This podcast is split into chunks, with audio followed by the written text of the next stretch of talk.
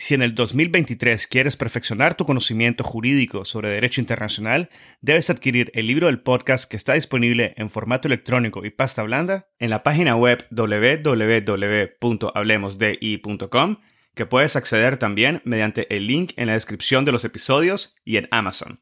El libro ofrece 16 capítulos que analizan diversos aspectos históricos y contemporáneos del derecho internacional público, el futuro de las Naciones Unidas, el surgimiento del derecho ambiental internacional, así como la justicia y los procesos internacionales, incluyendo aquellos ante la Corte Internacional de Justicia y la Corte Penal Internacional. También incluye cuestiones relativas a los derechos humanos y el derecho internacional humanitario, como la reparación de las víctimas de crímenes internacionales, el derecho de los pueblos indígenas, el derecho del mar y la llamada Blue Economy. Adquiere el libro y disfruta de contenido jurídico de primer nivel y en español. Bienvenidos a Gotas de Jurisprudencia Internacional, la nueva sección del podcast Hablemos de Derecho Internacional, donde en base a las sentencias y resúmenes publicados por las distintas cortes y tribunales, narro una síntesis de la jurisprudencia internacional.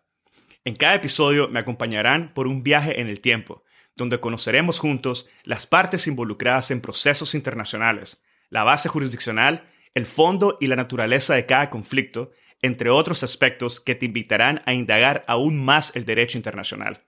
En la descripción de cada gota puedes encontrar los links a la información publicada por distintas cortes y tribunales internacionales. Recuerda dejar tu valoración de este y otros episodios, de compartir y suscribirte al podcast.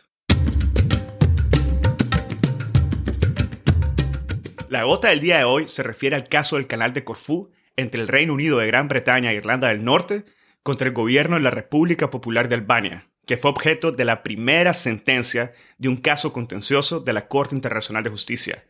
El 22 de octubre de 1946, dos cruceros y dos destructores británicos procedentes del sur entraron en el estrecho septentrional de Corfú, el canal localizado en aguas albanesas, que estaba considerado como seguro dado que había sido limpiado de minas en 1944 y verificado en 1945. Uno de los destructores británicos, el Saumarez, chocó con una mina y resultó gravemente averiado. Otro destructor británico, el Volage, fue enviado en su socorro y mientras remolcaba, chocó con otra mina y sufrió también daños graves. 45 oficiales y marineros británicos murieron y otros 42 resultaron heridos. Tras las explosiones del 22 de octubre, el gobierno del Reino Unido envió una nota a Albania, mediante la cual notificaba su intención de proceder a limpiar de minas el canal de Corfú. La respuesta por parte de Albania fue que solo se daría consentimiento si las operaciones previstas se realizaban fuera de las aguas territoriales albanesas y que cualquier retirada de minas de esas aguas se consideraría una violación de la soberanía de Albania si ésta no brindaba su consentimiento. Por su parte, la Marina Británica procedió los días 12 y 13 de noviembre de 1946 a efectuar la retirada de minas de aguas territoriales albanesas sin el consentimiento de Albania. Es sobre estos acontecimientos que el Reino Unido presentó primero el caso ante el Consejo de Seguridad de las Naciones Unidas e invitó a Albania, que no era miembro del Consejo, a participar en los debates.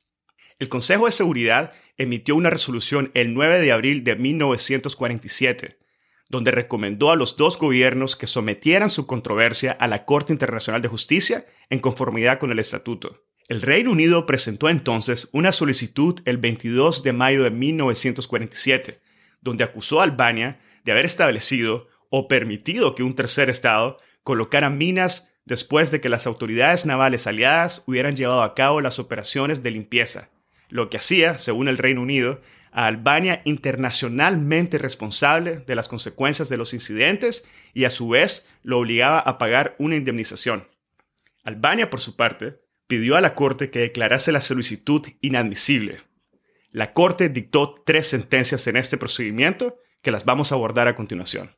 En una primera sentencia, dictada el 25 de marzo de 1948, la Corte trató la cuestión de su jurisdicción y la admisibilidad de la solicitud del Reino Unido. Albania consideraba que la solicitud del Reino Unido no se ajustaba a las recomendaciones del Consejo de Seguridad del 9 de abril de 1947, dado que ni la Carta, ni el Estatuto, ni el derecho internacional justificaban una incoación unilateral del procedimiento. Sin embargo, la Corte no estuvo de acuerdo con Albania y determinó en su sentencia que Albania había aceptado de forma voluntaria la jurisdicción de la Corte mediante una comunicación enviada a la misma Corte el 2 de julio de 1947, en la cual reconocía que aún frente a las irregularidades cometidas por el Reino Unido, estaba dispuesta a comparecer ante la Corte.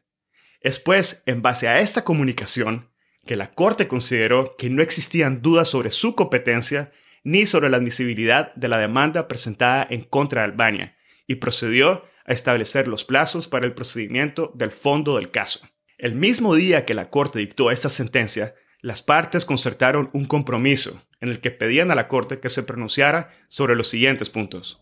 El primer punto consistía en determinar si Albania era responsable de las explosiones y si tenía una obligación de pagar una indemnización. Y en el segundo punto se solicitaba que se determinara si el Reino Unido había violado el derecho internacional con los actos realizados por su marina en aguas albanesas. Esta solicitud se refiere a dos actos.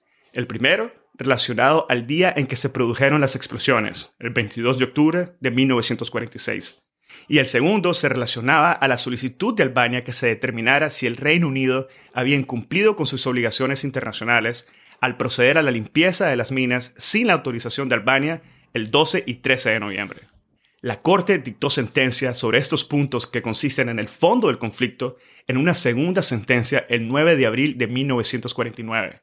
Sobre la primera cuestión, la Corte determinó 11 votos contra 5 que Albania era responsable, de conformidad con el derecho internacional, de las explosiones que tuvieron lugar en aguas albanesas y de los daños y pérdidas de vidas que se produjeron como resultado de dichas explosiones la Corte rechazó el argumento del Reino Unido que Albania había puesto las minas o había sido cómplice en una supuesta operación de colocación de minas llevada a cabo por la Armada Yugoslava a petición de Albania. En este sentido, determinó que el simple hecho de que las minas se hallaran en las aguas albanesas no implicaba una responsabilidad prima facie ni un desplazamiento de la carga de la prueba. Por otro lado, sostuvo que las minas no podrían haber sido instaladas sin el conocimiento del gobierno albanés. La Corte consideró que las obligaciones derivadas de ese conocimiento incluían la responsabilidad de Albania de haber notificado y advertido a los navegantes sobre el peligro al que se exponían los buques que cruzaban el estrecho el 22 de octubre, y fue precisamente esa omisión lo que daba lugar a su responsabilidad internacional. La segunda cuestión, como recordarán, se divide en dos en relación a la supuesta violación por parte del Reino Unido del derecho internacional por los actos realizados por su marina en aguas albanesas el día en que se produjeron las explosiones, 22 de octubre de 1946, la Corte consideró 14 votos contra 2 que no existía tal violación y que el Reino Unido había ejercido el derecho de paz inocente. En relación a la limpieza de minas en el estrecho llevadas a cabo los días 12 y 13 de noviembre, la Corte determinó por unanimidad que el Reino Unido incurrió en una violación de la soberanía albanesa, dado que fueron ejecutadas en contra de la voluntad del gobierno albanés. La Corte también destacó que no se obtuvo el consentimiento de las organizaciones internacionales de limpieza de minas, ni se podía justificar las actividades dentro de un ejercicio del derecho de paz inocente. Adicionalmente, la Corte no aceptó la noción de autoayuda afirmada por el Reino Unido para justificar su intervención, sobre lo cual recalcó que entre Estados independientes el respeto de la soberanía nacional es una base esencial de las relaciones internacionales. En esta segunda sentencia, la Corte concluyó asimismo que era competente para fijar la cuantía de la indemnización que Albania debía pagar al Reino Unido. No obstante, decidió que no estaba en condiciones de determinar la cuantía en ese momento, ya que carecía de la información necesaria para hacerlo. Por consiguiente, se realizaron nuevas actuaciones, a fin de permitir que ambas partes examinaran, probaran o discutieran las sumas reclamadas en concepto de indemnización. Dado el carácter técnico de esta etapa, la Corte decidió encomendar a peritos para examinar las cifras y estimaciones presentadas por el Reino Unido. Albania, por su parte, decidió no participar en esta última etapa del proceso, por lo cual se le consideró en un estado de rebeldía, lo que no impidió a la Corte proceder a determinar el monto de indemnización dado que la misma Corte ya había establecido su competencia en su sentencia anterior. Finalmente, la Corte determinó en su tercera y última sentencia de este proceso, dictada el 15 de diciembre de 1949, que Albania debía de pagar 844 mil libras esterlinas de la época al Reino Unido. Con esta sentencia finalizó el proceso ante la Corte Internacional de Justicia. El canal de Corfú ha tenido una influencia duradera en la práctica del derecho internacional, que incluye el derecho del mar y en especial sobre el derecho de paso inocente. La postura adoptada por la Corte sobre el uso de la fuerza ha sido importante en decisiones posteriores, que incluyen, por ejemplo, el caso de Nicaragua en contra de Estados Unidos. Además, el caso sirvió para establecer una serie de tendencias procesales que fueron adoptadas por la Corte en procedimientos posteriores.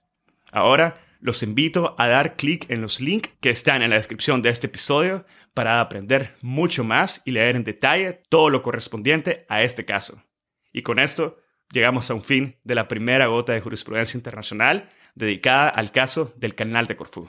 Si encontraste este episodio interesante, te invitamos a que lo compartas y nos sigas en Spotify, Apple Podcast, Google Podcast o cualquier otra plataforma que utilices para escuchar tu podcast Hablemos de Derecho Internacional haciendo clic al botón de seguir o al botón de suscripción. Hasta la próxima.